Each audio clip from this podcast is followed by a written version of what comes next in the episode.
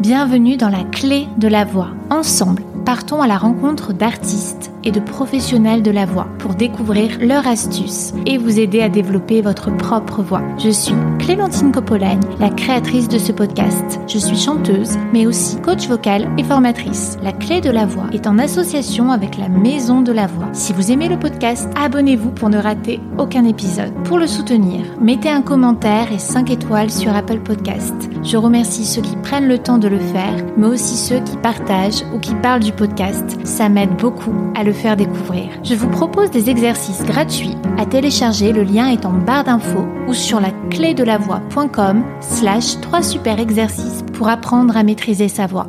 Vous pouvez, si vous le souhaitez, faire un don dans le lien disponible dans la description du podcast. Pour toute demande de sponsor ou de collaboration, vous pouvez me contacter par mail la de la.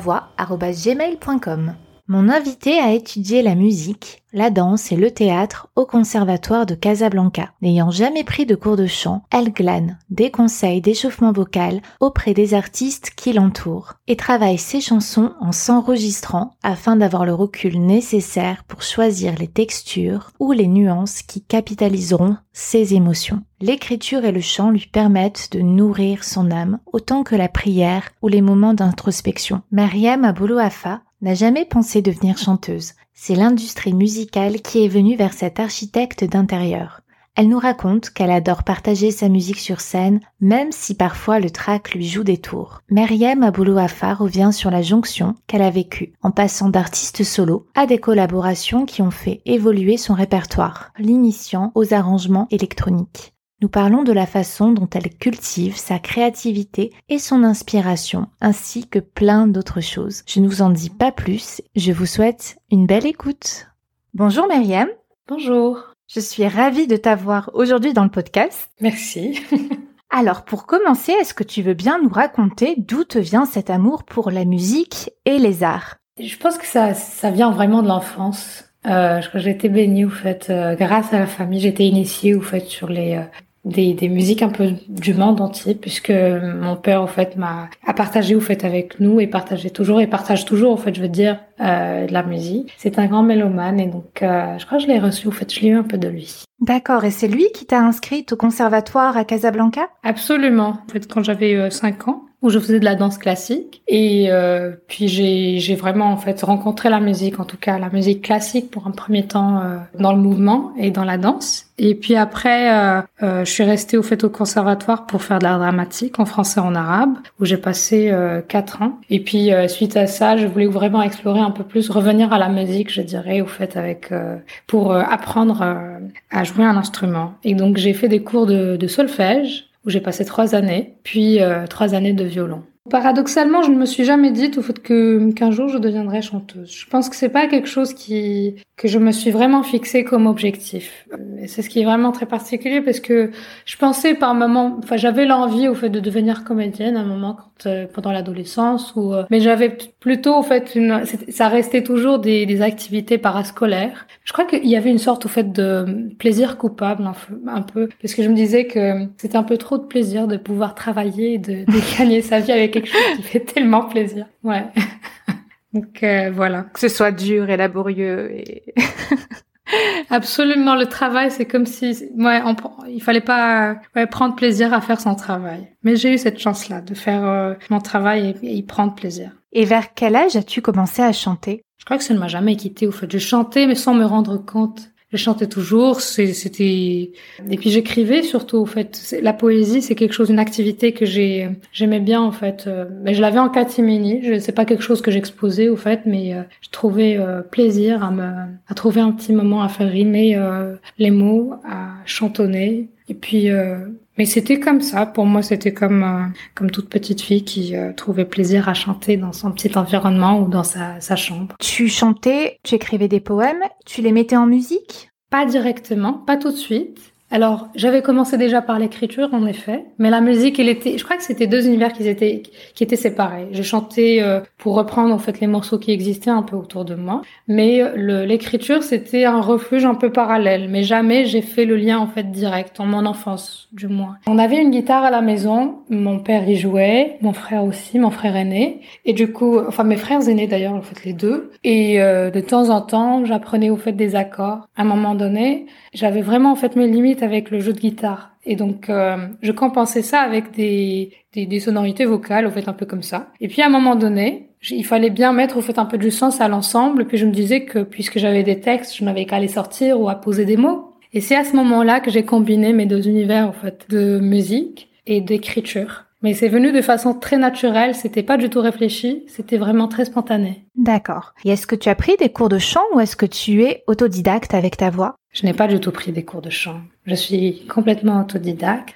Euh, je me rappelle au fait que mon père euh, me demandait euh, souvent de chanter devant la famille parce qu'il aimait, je me disais que c'était mon père. Et comme euh, tout papa fier au fait un peu de ses enfants, il aimait bien en fait, euh, enfin je sais pas, encourager peut-être, mais non jamais j'ai pris au fait des cours euh, de chant, mais je pense que c'est le seul moment en fait où j'ai j'ai travaillé un peu ma voix. Et maintenant, tu as une façon de l'utiliser en tant que professionnel, hein, c'est ton métier. Est-ce que ta voix a changé? Est-ce que le rapport que tu entretiens avec ta voix a évolué? Oui, parce que je commence à être un peu plus attentive, au fait, à ma voix au euh, changement vocal, au fait un peu sur euh, je l'écoute déjà au fait un peu plus euh, avec des micros qui captent le son euh, de façon euh, optimale. Et puis ça me permet au fait de voir un peu les j'essaie de jouer au fait un peu avec la tonalité de ma voix ou par exemple avec les textures parce que je peux avoir un côté qui est plus granulé ou des fois un peu plus lisse ou plus feutré. Et donc c'est vraiment en fait dans ces moments-là où je dirais que je pourrais au fait un peu les moduler où je, fais attention un peu plus à ma voix. Mais il n'y a pas eu vraiment en fait de cours au fait supplémentaires professionnels je dirais. c'est ton travail d'écoute, tu t'enregistres, parce qu'il y a beaucoup de nuances hein, dans ta voix. On sent que c'est assez recherché. Mais ce qui me plaît bien en fait dans cette euh, enfin, démarche un peu autodidacte, c'est vraiment il y a une grande marche de euh, porter sur l'émotion en fait. Donc j'essaie vraiment de capitaliser un peu tout ce que j'ai une voix qui est expressive, ça je l'ai vraiment constaté. Oui. Enfin, je commence à constater avec le temps. Et puis euh, j'ai une voix qui me trahit souvent par rapport à ce que je ressens en fait intérieurement, que ce soit le trac, la peur, l'appréhension ou la colère. Ou, ou c'est vrai que j'ai une voix qui me qui me trahit souvent. Et j'ai compris que il fallait c'est c'est peut-être aussi à la fois un défaut mais en même temps une qualité. Et je trouve que dans la chanson, en tout cas, il fallait vraiment que je reste très sincère et que je cultive, au fait, le sentiment que je racontais dans mes chansons. Et que je travaille. Et c'est pour ça que je capitalise surtout sur l'interprétation. Et j'essaie de revivre, au fait, un peu le moment et de vivre, au fait, les paroles que j'écris. Donc c'est peut-être euh, là où j'essaie de placer un peu le mieux ma voix.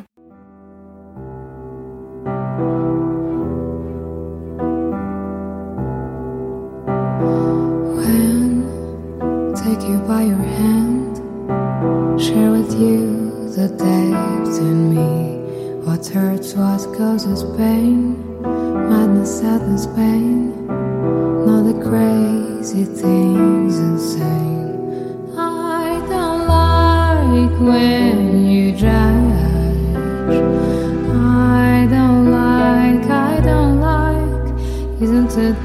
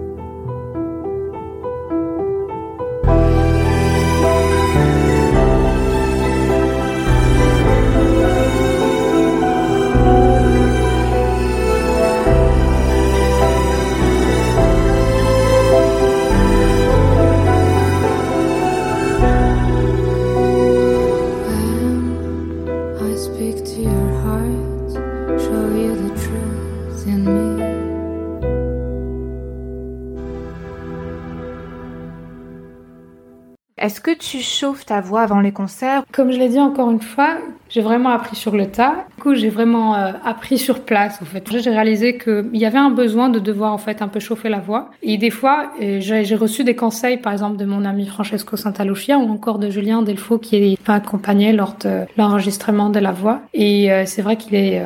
il a vraiment de très précieux conseils. C'est-à-dire que les deux, en fait, ont eu de très beaux euh, conseils, en tout cas, que je garde et que je j'essaie de, de faire, en fait, une fois...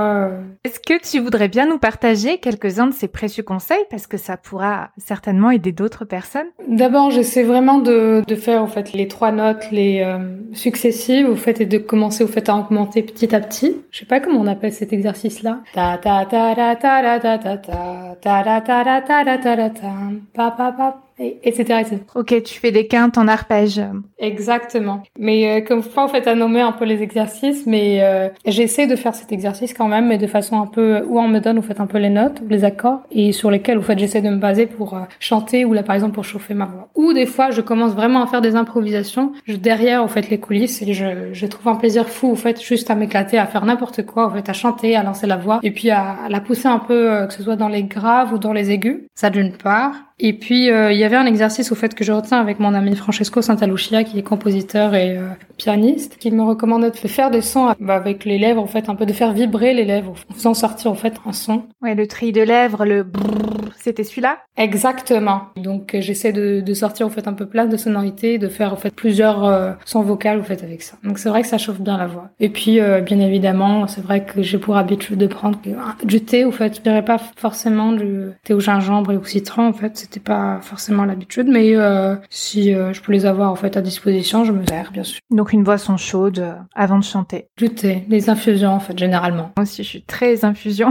Souvent, je me balade avec mon thermos. Euh, puis ça rassure aussi, la petite boisson. C'est vrai, c'est vrai à portée de main.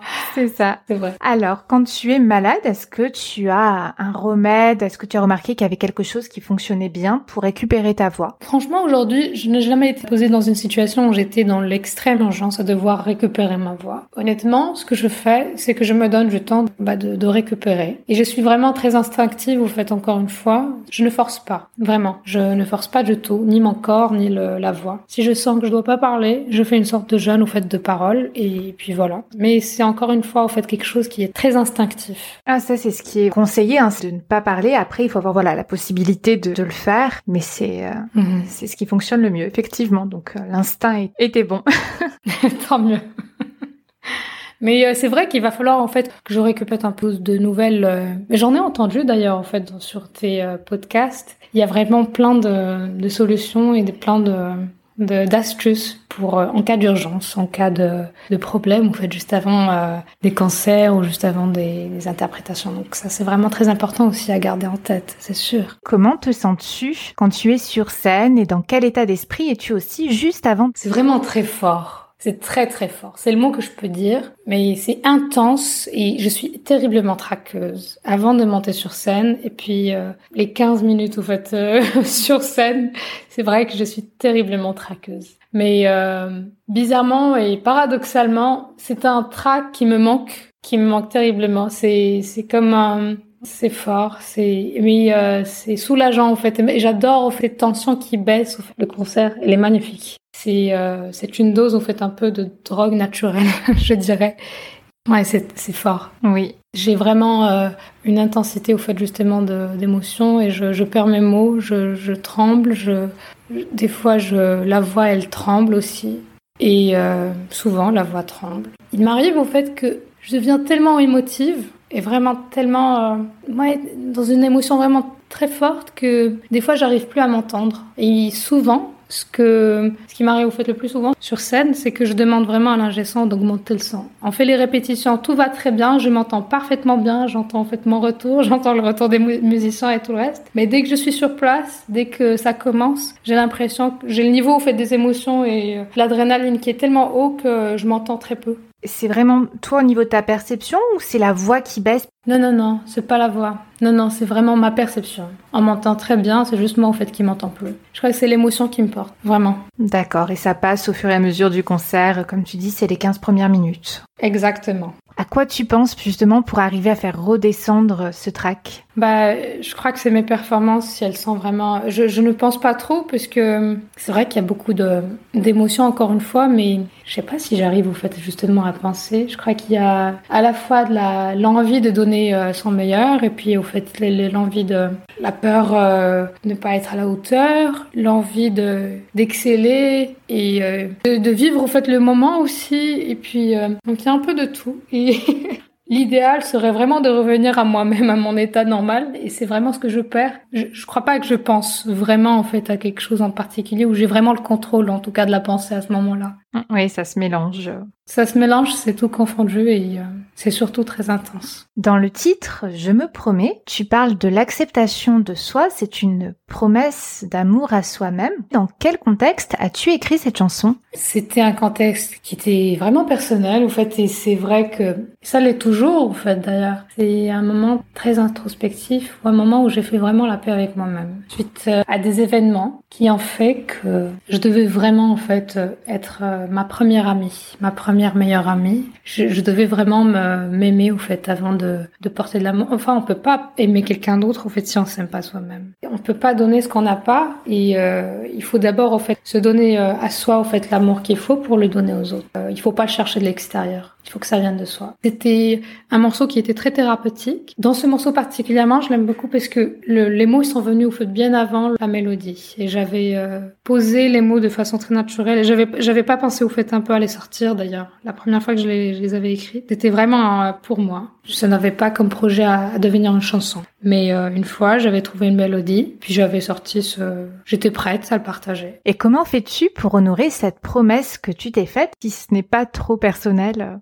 Peut-être dans mon cas, peut-être, euh, je dirais que c'est des euh, rectifier certaines erreurs, se pardonner d'abord, se pardonner pour les erreurs et puis s'accepter, euh, accepter ses défauts et puis les euh, embrace them, enfin les, les embrasser. Je sais pas si ça se dit au fait aussi en français. Oui. Les accueillir, en fait, accepter ses défauts et accepter ses qualités et puis accepter sa différence se pardonner pour euh, les erreurs qui nous font finalement grandir, mais même pas au fait de voir le côté positif parce que c'est vrai que dans le développement personnel on insiste beaucoup sur le, le, positif. Il faut juste au fait accepter le négatif aussi, accepter les choses telles qu'elles nous viennent et s'accepter soi-même. C'est ce que j'ai essayé de faire. D'accord. Mais ça va beaucoup mieux.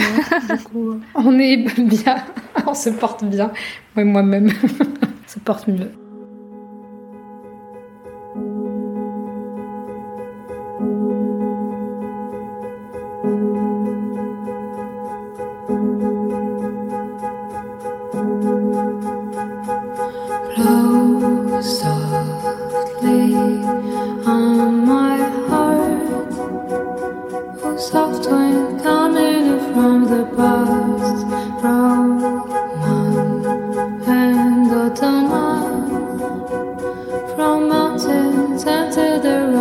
drunk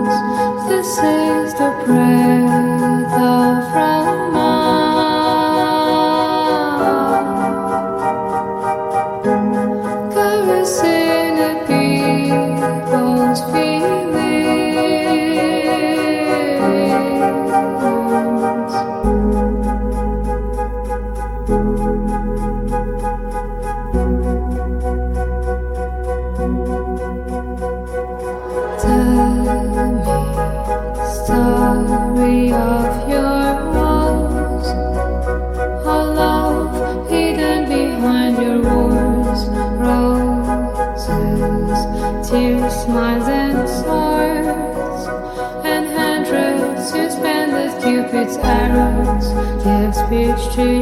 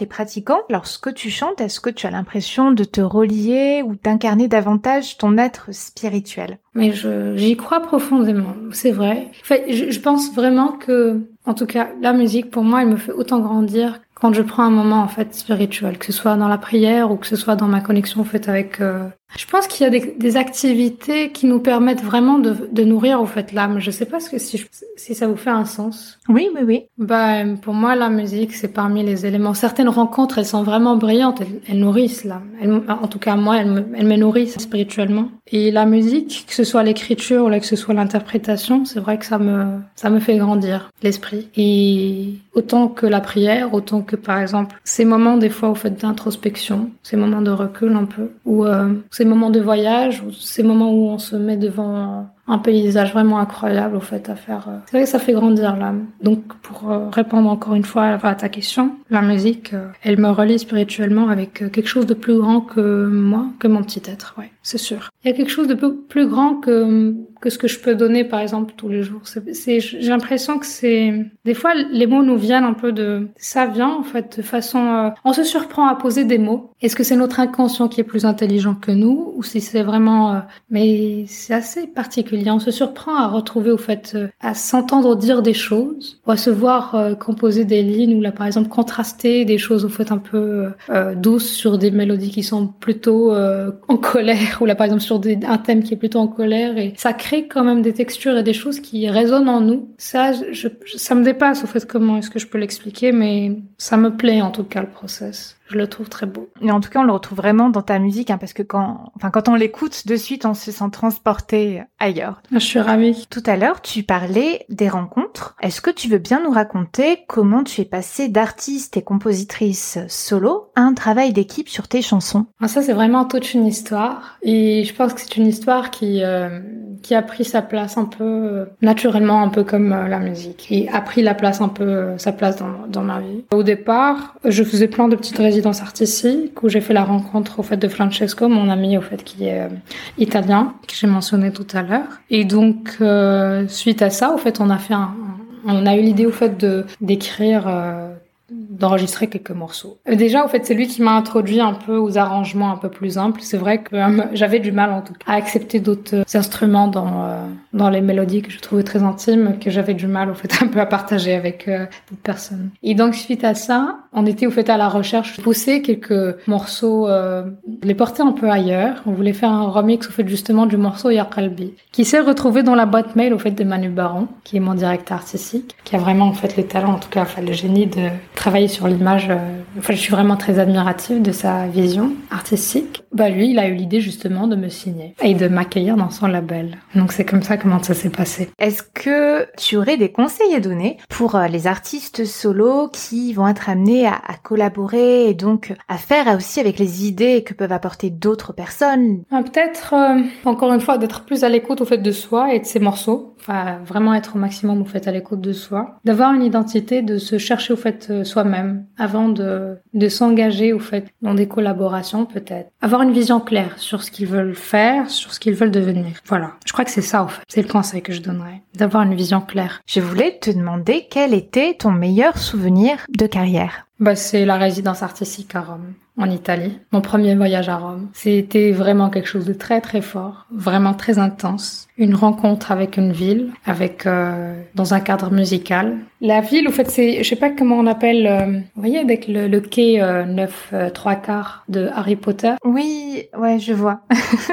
bah, j'ai l'impression de m'être ouvrir, au fait, un peu sur un monde parallèle qui complétait un peu mon image de mes origines et c'était, euh, c'est un peu ça. J'ai, ça, ça m'a ouvert, au fait, les perspectives. J'ai voyagé au fait sur plein d'autres pays, mais mais Rome, c'était quelque chose vraiment d'autre. C'était euh, quelque chose qui m'a stimulé humainement, qui m'a ouvert l'appétit en tout cas créativement, et puis euh, ça m'a pas du tout laissé indifférente. Et est-ce que le voyage c'est toujours quelque chose qui stimule ta créativité en tant qu'artiste? Euh, souvent, oui. En fait, c'est pas enfin, le voyage en question, mais je pense que c'est l'expérience, les nouvelles expériences. Euh, et les nouvelles expériences, généralement, elles sont très cumulées, elles sont vraiment très euh, concentrées dans, dans les voyages en général. Mais euh, on est vraiment à exposer. On est ouvert au fait exposé à plein d'expériences nouvelles, à déguster au fait des choses nouvelles. Et pour moi, tout est relié au fait. C'est vrai que je parle pas de musique en ce moment, mais mais tout est relié au fait. Finalement, la musique n'est que une facette au fait, une forme d'expression pour raconter un peu les choses qu'on vit et les choses que c'est comme ça comment je perçois les choses. Donc euh, le voyage est l'une des euh, des éléments en fait, euh, je dirais principaux qui stimulent en tout cas ma créativité et qui m'inspirent. Et à l'inverse, je voulais te demander est-ce que tu te souviens d'un moment de ta carrière musicale qui a été difficile et qui t'a permis d'apprendre quelque chose euh, à ne pas reproduire ou quelque chose sur toi enfin, C'est vrai que j'apprends toujours au fait euh, en permanence de différentes. Euh, j'apprends toujours au fait un peu par exemple dans l'industrie musicale comment les choses fonctionnent. Ça c'est quelque chose qui m'était vraiment très étranger. Je j'ignorais, j'ignore encore pas mal de points, mais j'apprends toujours comment les choses fonctionnent et des fois je suis vraiment très surprise euh, sur des choses qui me paraissaient tout à fait euh, naturelles. Je, je n'irai pas jusqu'à dire que c'était une mauvaise expérience ou, mais c'est juste que c'est un univers qui est neuf et nouveau et qui demande euh, peut-être de la patience parce qu'on travaille pas à son propre rythme, parce qu'il faut vraiment être, euh, être à l'écoute au fait de plusieurs euh, personnes, il faut collaborer avec plusieurs artistes, plusieurs talents. Donc mais c'est pas tout à fait au fait une mauvaise expérience encore une fois. Je dirais que c'est juste quelque chose de nouveau qui demandait de l'apprentissage et qui demande toujours de l'apprentissage d'ailleurs. Wherever I go, I keep my friend. With me.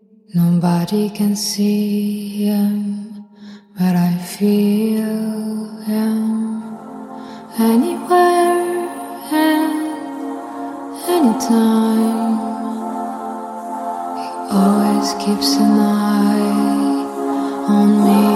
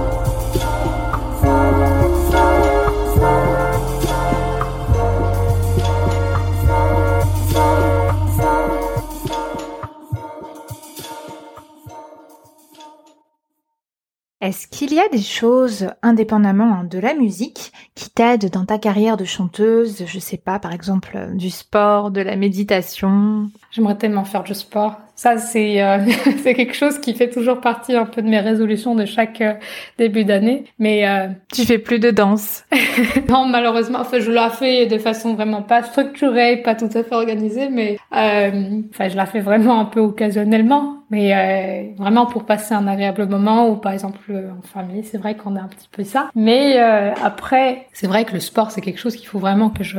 Je fais beaucoup de marches en revanche, vraiment beaucoup de marches. Je peux marcher 14 km par jour 21 facilement, sans problème. Mais euh, du sport, euh, pousser un peu mon corps, en fait, ou là par exemple travailler du cardio, etc. C'est vrai qu'il va falloir que je m'y mette aussi. Ça c'est quelque chose dont je ressens le besoin et euh, je suis encore un petit peu paresseuse à le faire. enfin 21 km par jour, moi j'appelle pas ça paresseuse, hein, mais C'est vrai que non la marche au fait c'est un peu doux comme un process au fait et puis on peut faire des pauses et puis c'est pas euh, c'est pas comme si on se faisait au fait un exercice quand même un peu fort quoi. Enfin c'est pas comme euh, courir. Mm. Courir c'est c'est autre chose. ça me permet au fait de travailler déjà au fait mon corps en fait et de de bouger un peu. Et puis aussi, ça me permet de d'être vraiment dans l'observation, de penser surtout quand j'ai pas vraiment de, c'est vraiment de la marche, je sors vraiment pour faire de la marche et que c'est pas pour euh, te déplacer. Exactement, pour me déplacer. Donc euh, l'espace urbain, il est vraiment très inspirant. Il est vraiment plein de d'événements, de, rencontres. Par exemple, à Madrid, je me rappelle qu'il y avait plein de scènes sympas qui se passaient devant moi. Une dame qui sort en fait de sa voiture et qui court en rattraper une deuxième pour lui donner un bouquet de fleurs. Et c'était juste magnifique cette scène. Au fait, on pourrait au fait la réécrire en plein d'histoires possibles. Et et il y avait une sincérité, un moment de, c'était très beau en fait à voir. J'en garde encore euh, l'image. Ou par exemple, euh, même à Casablanca où euh, il y a de la bienveillance, peut-être même des fois des bagarres ou des tout. Enfin, il, se passe des choses, la vie en fait. Et ça, c'est très inspirant effectivement. Et ça t'inspire parfois pour tes compositions? Oui, c'est vrai que la démarche en fait un peu première, j'étais plus au fait dans un dans un album introspectif, mais ça m'inspire. J'aime bien raconter des histoires en fait dans mes chansons. Est-ce que tu as une méthode pour composer? Est-ce que tu as remarqué que ça venait souvent de la même façon ou pas forcément? Je compose au fait de deux manières. Ou c'est le texte qui vient en premier, ou des fois c'est la mélodie qui arrive au fait en premier. Des fois, au fait, même pour le texte, Enfin, il m'arrive même au fait de noter plein d'idées au fait, ou là par exemple de thématiques que j'aimerais bien aborder, mais euh, dont j'ai pas encore l'idée au fait un peu plus poussée ou euh, claire. Et donc je garde ça euh, sur mon téléphone. Ou pareil, inversement aussi, il m'arrive au fait de prendre des mémos vocaux qui n'ont pas de sens en fait sur mon téléphone. par exemple, si quelqu'un en fait un peu les les écoute, c'est vrai que ça peut donner n'importe quoi, mais moi je sais très bien ce que ça peut, ce que je veux raconter au fait avec ces mémos vocaux et je sais très bien comment je peux les harmoniser. Et puis donc il y a ces deux sens d'écriture. Ou c'est le texte et du coup le thème qui arrive avant, ou euh, c'est la mélodie. Est-ce que tu as des conseils à donner pour les auditeurs, les auditrices qui écoutent et qui ont envie de devenir euh, chanteuse, chanteur, euh,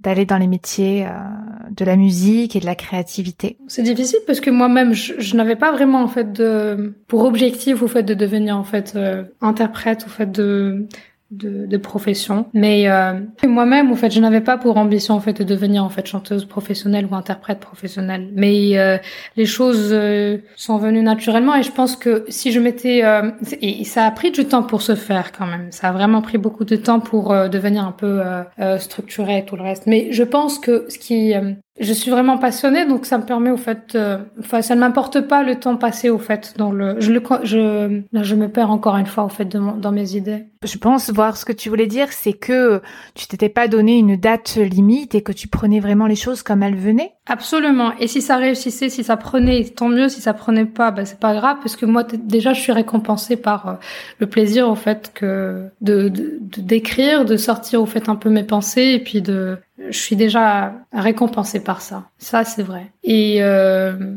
donc voilà. Mais il n'y avait pas vraiment d'attente au fait à ce que j'ai pas eu vraiment en fait de vision particulière à ce que ça réussisse ou à ce que je devienne comme tel ou tel artiste. Il n'y a pas de comparaison. J'étais à la, la, recherche de moi-même dans mes textes et dans mes chansons et j'essayais de pousser un peu mes propres limites. Mais après, ouais, il y a plusieurs façons de vouloir euh, il y a plusieurs objectifs au fait derrière le fait de vouloir chanter. Il y a des, il y a des personnes qui veulent peut-être euh, avoir euh, un peu plus de notoriété ou peut-être un besoin de reconnaissance.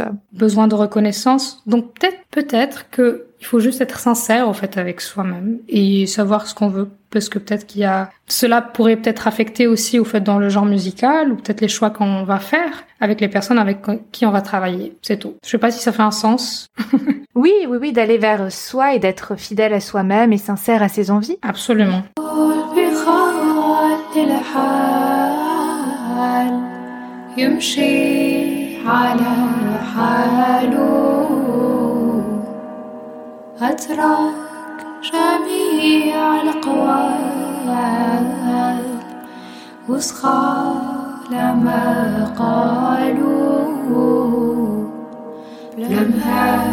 فلا تجعل وما الصبر نار يأتي فرار بي